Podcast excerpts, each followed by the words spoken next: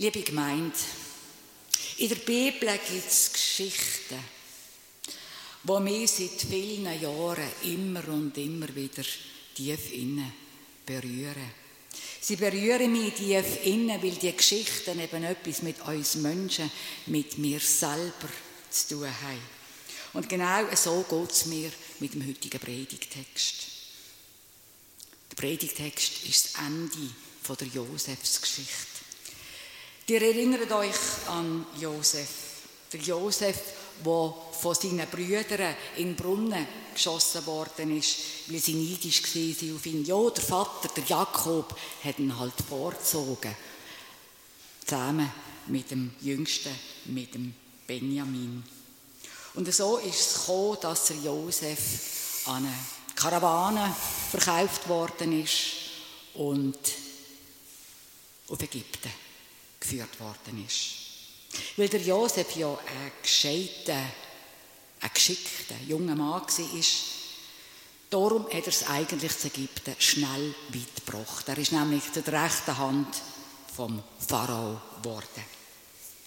In Kanaan ist dort eine Hungersnot ausgebrochen und dann haben im Josef seine Brüder auf Ägypten müssen Getreide kaufen. Der Vater der Jakob hat sie geschickt. Und dann, dann sind sie vor der rechten Hand vom Pharao gestanden, vor dem Josef, die Brüder. Und sie haben ihn nicht gekannt. Er hat sie sehr wohl wieder erkannt. Und der Josef hat dann auch Druck gemacht auf sie. Er hat nämlich der jüngste Brüder, der Benjamin, auch gesehen und vor allem der Vater, der Jakob. Und so ist es gekommen, dass dann mit der Zeit die ganze Familie zu Ägypten war, vor dem Josef. Und dort ist tatsächlich Versöhnung möglich gewesen. Alles ist gut gewesen. Aber dann ist Jakob zu Ägypten gestorben. Und der Tod vom Vater hat beim Josef seinen Brüdern wieder die alte Unsicherheit und die alten Ängste aufgeholt. Und sie haben sich gesagt, wie wird das jetzt sein? Jetzt, wo der Vater nicht mehr da ist, wird sich der Josef doch noch an uns rächen? Wir hören jetzt aus dem ersten Buch Mose, aus dem Kapitel 50, Vers 15 bis 21.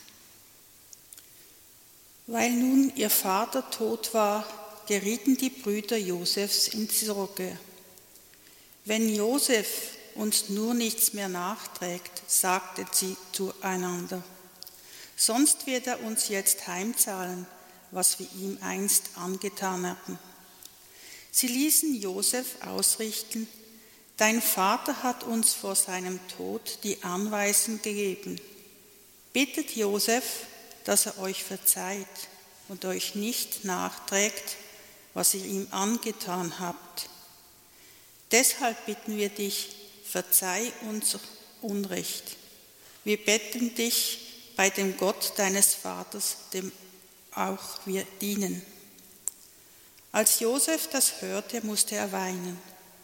Danach gingen die Brüder selbst zu Josef, warfen sich vor ihm zu Boden und sagten, wir sind deine Sklaven. Aber Josef erwiderte, habt keine Angst, ich werde doch nicht umstoßen, was Gott selbst entschieden hat. Ihr hattet Böses mit mir vor, aber Gott hat es zum Guten gewendet, denn er wollte auf diese Weise viele Menschen das Leben retten. Das war sein Plan und so ist es auch geschehen.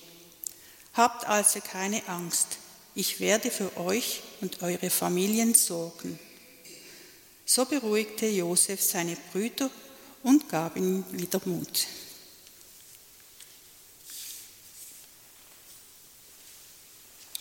Erlösung kann zu einem Menschen nicht kommen, ehe er die Schäden seiner Seele sieht und sie zurechtzubringen unternimmt. Erlösung kann zu einem Volke nicht kommen, ehe es die Schäden seiner Seele sieht und sie zurechtzubringen unternimmt. Wer Mensch und Volk der Erkenntnis seiner Mängel keinen Zutritt gewährt, zu dem hat die Erlösung keinen Zutritt. Wir werden in dem Maße erlösbar, in dem wir uns selber sichtbar werden. Liebe Gemeinde, mit diesen Wort veranschaulicht der Rabbi David Ben Lelov unseren heutigen Predigtext. Der Text aus dem ersten Buch Mose ist ja eigentlich ein Anwendungsbeispiel von der Aussage, wo Jesus im Lukas-Evangelium macht. Warum kümmerst du dich um den Splitter im Auge deines Bruders und bemerkst nicht den Balken in deinem eigenen? Ist nicht so, liebe Gemeinde. Ich stürze mich sozusagen auf die Fehler und auf die Mängel der anderen und genau das lenkt mich von meinen eigenen Fehlern und Mängeln ab. Oder ich kann auch sagen, ich will die Splitter bei den anderen bekämpfen, aber die will ich unter keinen Umständen bei mir selber anschauen. Ja, der heutige vierte Sonntag nach Trinitatis will mich zum genauen Anschauen bringen, aber nicht bei den anderen, sondern bei mir. Erlösung kann zu einem Menschen nicht kommen, ehe er die Schäden seiner Seele sieht und sie zurechtzubringen unternimmt. Ich kann es auch so sagen. Ein gelöstes, ein entspanntes Leben kann ich erst führen, wenn ich die Schäden von meiner Seele bei mir sehe und sie probiere zu beheben. In dem Moment nämlich verdränge ich das, was ich bei mir nicht sehen will, nicht länger, sondern akzeptiere es eben als ein Teil von meiner Person. Und genau das ist eben leichter gesagt als gemacht, liebe Gemeinde. Sich mit sich selber beschäftigen, sich mit sich selber auseinandersetzen, ist nicht immer angenehm. Vor allem nicht, wenn ich meine eigenen Balken anschaue. Aber der heutige Predigtext zeigt, wie Erlösung zu den Menschen kann kommen. Wenn die Brüder von Josef in ihrer Angst vor der Rache von ihm bleiben stecken, dann müssen sie entweder flüchten oder ihn umbringen. Beide sind verzweifelte Alternativen, mit Schuld und Angst umzugehen. Aber, aber die Brüder gehen einen anderen Weg. Der dritte Weg. Sie berufen sich auf ihren gemeinsamen Vater und auf Gott, dem sie dienen. Sie berufen sich auf den gemeinsamen Vater und auf den gemeinsamen Gott in der Hoffnung, dass der Josef aus Liebe zu seinem Vater, aus Liebe zu Gott, ihnen nichts wird antun. Und wo der Josef das hört, ja, dann hat er müssen noch verbrüllen. Hm. Es gibt keine Erlösung ohne Tränen. In den Tränen löst sich der Schmerz von der erstarrten, vereisten Beziehung. In der erstarrten und vereisten Beziehung, wo eben nicht mehr vorwärts und nicht mehr rückwärts geht. Und dann, ja, und dann kommt es zu der persönlichen Begegnung zwischen den Brüdern und dem Josef. Die Brüder werfen sich vor ihm auf den Boden. Die Gesten der Brüder haben etwas ganz Gefährliches an sich, denn so verlieren die Brüder ein Stück an Würde. Erlösung kann aber nur passieren, wenn die Würde von allen gewahrt wird. Und der Josef reagiert sofort auf die Geste und sagt zu ihnen, habt keine Angst. Ich tue nicht außer Kraft setzen, was Gott selber entschieden hat. Habt keine Angst, sagt er. Der Josef weiß ganz genau, dass die Geste von seinen Brüdern Angst bedeutet. Ich bin nicht Gott, sagt er. Er verduscht auch nicht und macht keine schöne Malerei. Denn er sagt zu ihnen, ihr habt Böses mit mir vorgehabt. Hm? Aber Gott, Gott hat es zum Guten gewendet. Indem der Josef das klar sagt, wird den Brüdern ganz klar, dass es keine Rachepläne beim Josef mehr gibt. Er trägt keine mehr mit sich um. Und genau in dem Moment löst sich das vergangene Unrecht auf und es passiert Erlösung. Erlösung sowohl für den Josef, aber auch für seine Brüder. Und der Josef geht noch einen Schritt weiter. Er sagt, das ganze Geschehen, was jetzt hier passiert ist, ist eigentlich der gute Plan von Gott.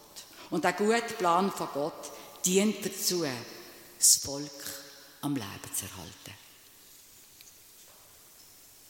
Erlösung kann zu einem Menschen nicht kommen, ehe er die Schäden seiner Seele sieht und sie zurechtzubringen unternimmt. Erlösen kann zu einem Volke nicht kommen, ehe es die Schäden seiner Seele sieht und sie zurechtzubringen unternimmt. Liebe Gemeinde, die Schäden gesehen, in meiner, in unserer Seele, das braucht Mut. Das braucht Kraft. Das braucht Vertrauen. Es braucht Mut, genau anzuschauen. Denn anzuschauen bei sich selber ist Arbeit. Es braucht Kraft, genau anzuschauen. Denn anzuschauen bei sich selber ist eine unglaubliche Aufgabe. Und, und es braucht Vertrauen eine große Portion Vertrauen ins Gegenüber, nämlich. Es braucht aber auch vom Gegenüber Ehrlichkeit und, jetzt habe ich ganz ein altes Wort, Barmherzigkeit. Der Josef steht genau für ein sättiges Gegenüber da.